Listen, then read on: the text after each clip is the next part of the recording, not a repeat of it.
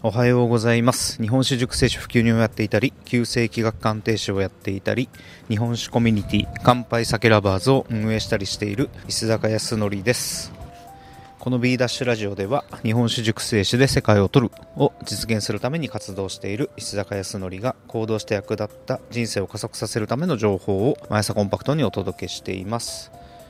今日のテーマは原点に立ち返る酒屋についてのお話です。今日は2021年の3月23日火曜日ですね。もう桜が完全に咲きましたね。はいいい季節になりました。これこれ考えながら物件を探しているんですけれどもちょっと今の現状をお伝えしていきたいなと。で今日のテーマは、まあ、原点に立ち返るということについてお話しします。2月3月と、まあ、物件を探してきたんですけれどもまあ、このまま探しても物件にたどり着けないなという、まあ、感覚に至ったんですね、まあ、今日はその辺りについてお話ししたいんですけれども。でまず、まあ、どういう地域で探していたかなんですけれども、まあ、改めて申し上げますと、えー、まずは僕の家から、まあ、北か北東ですね、まあ、これは旧石学の方位的な部分で、えー、見ています。で2つ目が、まあ、自宅から5キロ圏内。で3つ目が、まあ、人が集まって住宅地も隣接している場所。で4つ目がま空気感がいいところ、まあ、これは感覚的なものですけれども、まあ、このような条件から対象地域を代々木公園代々木八幡代々木上原北参道あたりに絞って、まあ、探しています、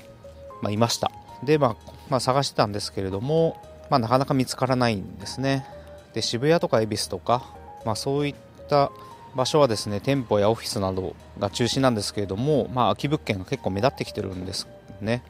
ただ、まあ、僕が探している代々木公園、まあ、代々木八幡辺りはですね全く空きがないんですね。空きがないどころか空き待ちをしている人がたくさんいるということなので、まあ、物件の情報が、ま、ほとんど表に上がってこないってことですね、ま、川上で押さえてる業者さんとつながらないと、ま、入ってこない情報が入ってこないっていう、まあ、状態ですね。でこれって理由がもう明確なんですね。でコロナ禍になってオフィス街や、まあ、店舗中心の地域は、まあ、今までたくさん人がいたんですけれども、まあ、その人たちがいなくなってしまったっていうことですね。でさらに賃料が高いので、まあ、そのために商売が非常に回しにくくなってしまって、まあ、店を閉めるという、まあ、流れになっているという状態ですね。でそれに対して代々木公園とか代々木八幡辺りは何が違うかというと、まあ、この辺りは基本的には住宅地がま中心で、まあ、一部ま商店街があって、まあ、店舗があるっていう状況なんですね。でこの辺りの住宅地は富裕層、まあ、外国人の人も多くて、まあ、富裕層が多く住んでいるですね。で在宅ワークがま増えたので地元のお店でま食事飲食をするっていう機会が増えているという流れからまあ地元の人が今まで以上にお店に来てくれるようになって、まあ、お客が全く減っていないと、まあ、減るどころかむしろ増えてるぐらいの、まあ、流れになっているそうです。で吉祥寺とかですね、まあ、学芸内なども、まあ、同じようなことが、まあ、言えるようです。あともう一つ、まあ、僕が探している地域として北参道があるんですけれども、まあ、北参道はまあアパレル会社が多くある地域なんですね。でアパレル会社今、まあ、どんどんどんどん撤退が進んでいる、まあ、店頭で売れないんでね。しょうがないと思うんですけれども、まあ、それで北参道空き物件がま急速に増えてるんですけれども。会社がまるっといなくなるとか外のま店舗というか展示場というか、まあ、そういうスペースがまるっとなくなるとか、まあ、そういったことが増えているですね。まあ、なので、まあ、どの物件も部屋の広さがめちゃくちゃ大きくて、まあ、賃料が高いんですね。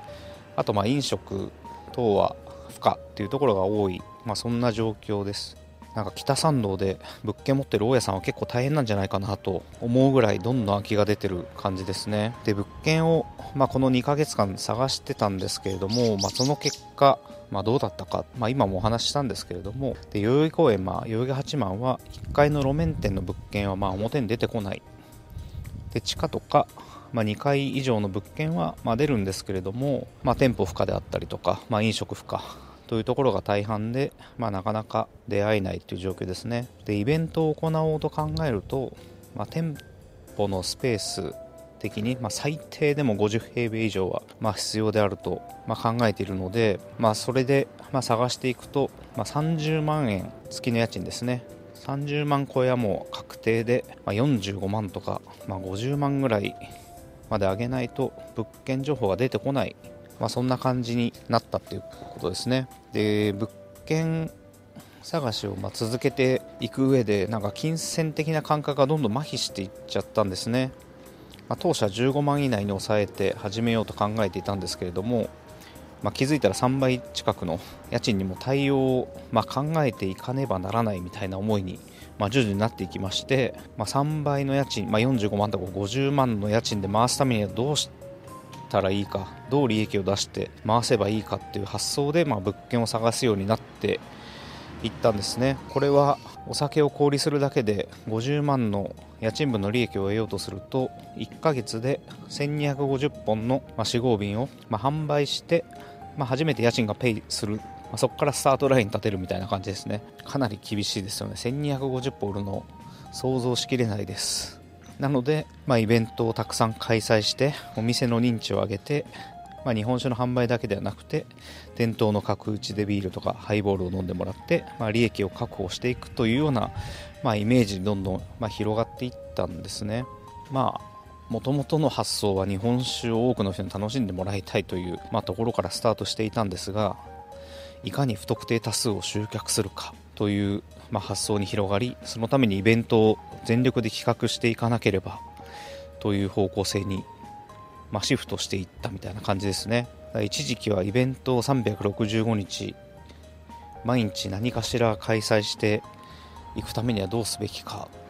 なども考えていたんですけど、まあ、現実的ではないなというふうにま思いました。で、まあ、こんな感じで方向性がどんどんぶれていって、まあ、現実的ではないなということにまま気づいたんですけれども、まあ、なので一度原点に立ち返った方がいいなというのが今の状況です。で原点って何かなんですけれども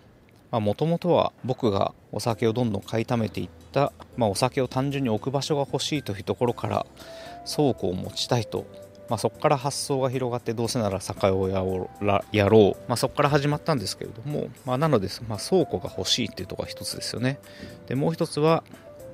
ま、最終的に自分のお酒を作りたい。という思いがありますので、まあ、そのために酒蔵と関係性を持っていく必要があると。で酒蔵のに貢献できる立ち位置を、まあ、築いていった上で、まあ、酒蔵を引き継ぐとかですね、まあ、そういった流れが持てたらいいなというところが、まあ、原点になりました。であとはこの教会を立ち上げた時の思いですけれども、まあ、日本酒を、まあ、多くの人に広めていく立ち位置を確立するってことですね。海外を含めて。であと、まあ、いかに楽しめるか、まあ、この辺りが原点なんですけれども、まあ、そう考えると今どんどんどんどんなんか大変な方向に行って楽しめないんじゃないかという、まあ、状況になってしまってるっていうことですね。でこの観点から考えた結果どうすべきかなんですけれども、まあ、一つは、まあ、倉庫を借りると。もう店舗にできなくてもいいから、まあ、倉庫を借りるってことですね。でプラス駐車場がついている物件、まあ、ガレージとかまあ、そういった物件ならいいなと思ってるんですけれども、まあ、そこで主犯免許を申請するというのが一つですね。でもう一つがですねやはり消費者さんとの接点を持っていきたいので、まあ、それを角打ちでやろうと思ってたんですけれども、ま、そうではなくてキッチンカーで日本酒に特化した、ま、お店を持つってことですね。でこれは今現在いろいろ調査してるんですけれどもっていうのが一つですね。で3つ目が酒蔵の営業代行、まあ、これは酒蔵さんの代わりに酒屋へ営業する、まあ、架け橋になるみたいな感じですねまあ、この方向で進めていこうという、まあ、考えに切り替えていこうかなと今思っています。まあ、なぜそういう考えに至ったかを簡単にまとめておこうと思うんですけれども、まあ、まずは倉庫兼駐車場を借りて主犯免許についてなんですけれども、まあ、これは単純に店舗を構えて酒屋を始めようとすると固定費とま利益率が合わないということですね。固定費を捻出するために無理をしなければならない。ということがまあ明確になってきたので、まあ、長続きさせるのが難しいかなということですね。健全ではないという判断をしました。で倉庫にすれば、まあ、家賃が格段に下がるのでその上で、まあ、考えていくっていうのがいいんじゃないかなと、まあ、ただ対面販売ができないので積極的に自分から売り込んでいかなければいけないということが必要になってくるってことですね。で売り方としては、まあ、今2点。1つはネット通販。でもう1つは配達販売ですね、まあ、お酒を届けるってことですね。でネット販売に関しては、まあ、全国の店舗が競合になってしまうので、まあ、普通に販売してもなかなか難しいですよね。なので、まあ、何か特徴を作っていかなければいけないってことですね、まあ、例えばオリジナルの商品を、ま、作っていくとかあとはサブスク化して、まあ、お届けするような形を整えていくとかですね、まあ、なので、ま、個性を作っていって販売していくっていうことをちょっと考えていかなければいけないなと思ってます。あと配達販売に関しては、まあ、つは飲食店への配達ですね。でこれは、ま、店舗構えなくてもできるので、まあ、飲食店と関係性を作っていって定期的に収めさせてもらうということですね。で関係性を作るには、まあ、日本酒の美味しい飲み方とか、まあ、つかんのつけ方講座とか、まあ、付加価値をつけていって、まあ、関係性を作っていくということですね。もちろん取扱い商品も厳選する必要ありますけれども、まあ、こういった形で、まあ、関係性築いていって飲食店に貢献していくみたいな感じですね。でもう一つが、まあ、個人への配達。でキッチンカーを、まあ、店で店舗を持とうと考えてるんですけれども、まあ、キッチンカーでいくつかの拠点に、まあ、出かけることになると思うので、まあ、そこで手渡しするみたいなイメージですね。ただここで気をつけなければいけないのは、まあ、キッチンカーでは、まあ、開封してないお酒を販売してはいけないので法律上ですね。だこの点は、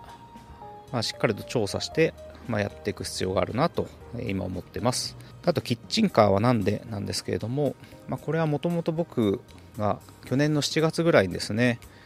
え、とあるきっかけをいただきまして興味を持ったんですね。これ絶対面白そうじゃんと思って。で進めようとしてたんですけれども、まあ、その時は、ま、考えが浅くてですね、まあ、結局、まやらないという結果に、ま至ったんですけれども、まただその後いろいろと、ま考えを重ねてきた結果ま、キッチンカーの考えを復活させるのはいいんじゃないかなという思いに、ま、至ったんですね。でキッチンカーのメリットは、まあ、ズバリ身軽っていうことですね。店舗を構えるよりも初期費用が、ま格段に安いっていうことですね。あと固定費も低い。あと場所が固定されない。で場所を選べるってことですね、まあ、探さないといけないんですけれども、まあ、いい場所を手に入れればかなりメリットがあるなって感じですね。であとはキッチンカーを探すプラットフォームがですね整ってきてるんで、まあ、今後発展の余地があるんじゃないかなという、まあ、予感もあるという部分ですね。うん、あとまあ実際に楽しいんじゃないかなという、まあ、思いもあるのでちょっとキッチンカーを今考えてみているっていうところですね。で3つ目の酒蔵の営業代行なんですけれども、まあ、これはなんか普通に考えると結構大変そうなんですけれども、うん、ただ酒蔵に小さい酒蔵にとってはメリットがあるんじゃないかなと正社員で営業1人を確保するっていうのはま基本的に困難固定費がまあ60万近くまあかかると思うので、まあ、そう考えた場合に10万から20万ぐらいで動ける影響代行というのは価値があるんじゃないかなという前提がまずあります。でその上で、まあ、自分が僕がですね気になる酒蔵小さい酒蔵を見つけて、まあ、それを取り扱わせてもらってまあ、自分の酒屋で販売するのはもちろんですけれども、まあ、他の酒屋さんと、ま関係性を築きながら他の酒屋でも扱っていただくということが、まあ、できるようになればですね、まあ、酒蔵さんにとってもメリットがありますしで自分も酒蔵と酒屋のネットワークに入っていけるという、まあ、メリット恩恵が受けられるかなと、ま思ったんですね、まあ、なのでちょっとここまだ考えがだいぶ浅いんですけれどももうちょっと深めていきたいなと思ってます。まあ、という感じで、